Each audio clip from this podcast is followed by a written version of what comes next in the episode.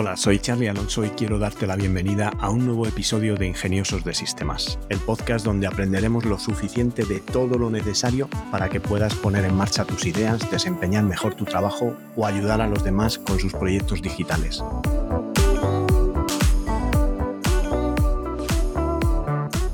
En el episodio de hoy tenemos otro caso de éxito, pero antes déjame que os recuerde que tenolitas.com es un servicio de asesoramiento low cost donde podéis contratar vuestro plan de asesoramiento tecnológico por el precio de un par de cafés y hacer vuestras preguntas para poder contar con mi ayuda y poner en marcha vuestro negocio digital. En el episodio dedicado a proyectos, esta semana vamos a comentar otros cinco proyectos realizados con Raspberry Pi, por si os animáis o queréis que detallemos alguno en algún episodio o a través de algún tutorial.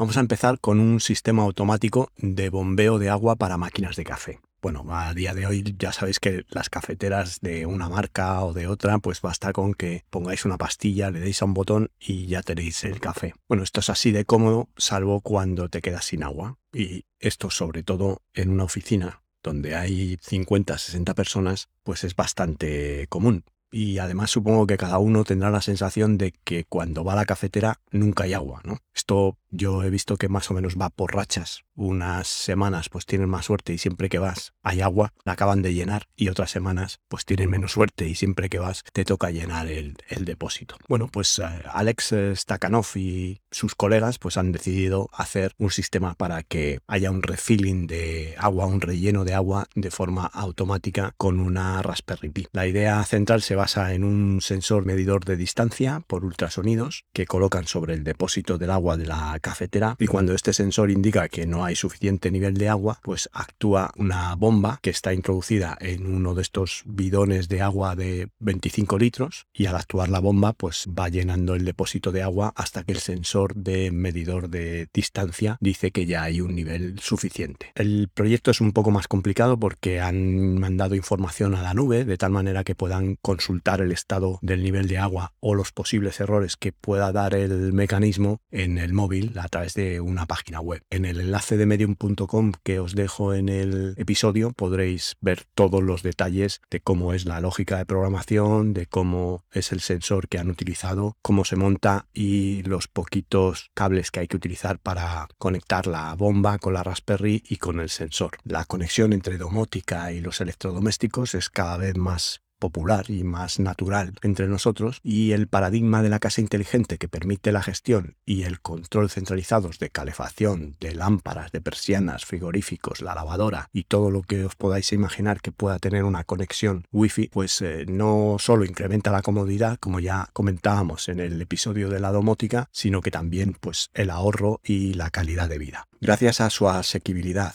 a la posibilidad de conectarse a Internet y a su estatus de sistema totalmente funcional, como un soporte hardware excelente, cada vez hay más aficionados a la tecnología que recurren a la Raspberry Pi para desarrollar sus proyectos en el hogar. Hay herramientas open source como OpenHAB, OpenHub o Home Assistant que realmente te permiten montarte con este pequeño microordenador todo un centro domótico.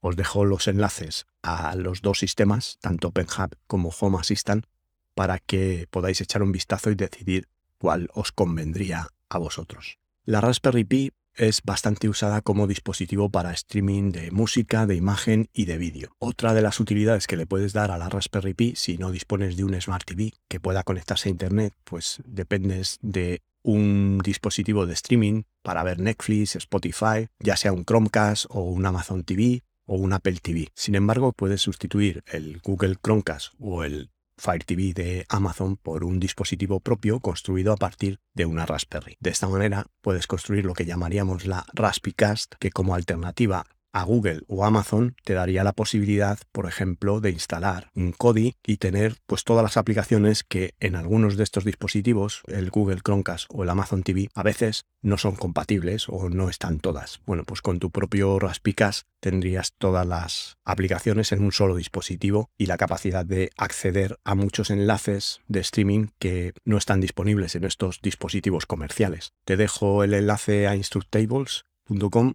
donde puedes ver cómo se configura este dispositivo. También otro proyecto que podemos hacer relativo a la televisión podría ser el típico Ambilight. No sé si os acordáis del Ambilight de Philips, que sacó unas televisiones que tenían unas luces que cambiaban de tono según el contenido de la imagen en la televisión. Pues eh, la retroiluminación LED en los televisores es cada vez más popular. Sin embargo, los dispositivos que vienen de fábrica pues suelen estar en un rango de precio más elevado que un televisor que no lo tiene. Con un poco de habilidad y una Raspberry Pi no es difícil construir una iluminación ambiental propia para tu televisión. Incluso puedes hacer que el color de las luces se adapte a las imágenes que se muestran en el televisor, lo que hace aún más potente que otros sistemas en el televisor, pero que no tienen esta funcionalidad.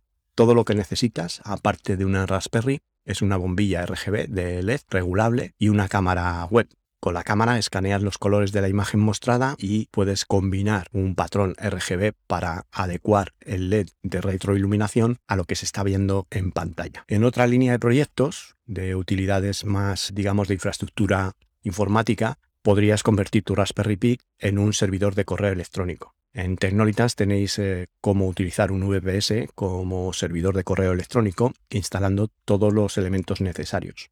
Pero si quieres utilizar una Raspberry Pi como servidor de correo electrónica, pues esta te servirá para almacenar tus correos electrónicos de manera que ningún otro proveedor o servidor tendrá acceso a tus mensajes. Esto para todos aquellos amantes de la privacidad con tu servidor de correo propio no solo tendrás el control total de tu sistema de correo, sino que además pues, podrás crear todas las direcciones de correo o buzones electrónicos que necesites dentro de tu propio dominio. Por esto, el uso de una Raspberry Pi como servidor de correo no solo te va a dar el almacenamiento ilimitado, dependiendo de la tarjeta o los discos duros que le pongas, sino también la máxima privacidad y flexibilidad a la hora de tener tantas cuentas de correo como quieras. En el artículo que te dejo enlazado en este episodio de cómo configurar un servidor de correo con Raspberry Pi, te ofrece una lista detallada de las ventajas y de las posibilidades de tener un servidor de correo doméstico y un tutorial paso a paso para instalar este proyecto con ayuda del software Citadel UX. Dentro de poco migraré este tutorial a denolitas.com para que podáis disfrutar de él en nuestra web. Y bueno, como digo, en verano no quiero quitaros mucho tiempo, ya el episodio de ayer fue un poquito largo porque el tema lo requería, así que hoy os dejo ya y que disfrutéis de vuestras vacaciones, vuestra piscina, la playa, el camping, allá donde estéis. Por mi parte nada más, hasta aquí el episodio de hoy, espero que podáis seguir este podcast en las principales plataformas. Muchas gracias por vuestras valoraciones y comentarios en Apple Podcasts por vuestros me gusta en iBox y en Spotify. Y gracias por estar al otro lado y querer formar parte de esta comunidad de ingeniosos de sistemas. Nos encontramos en el próximo episodio y que tengáis un ingenioso día.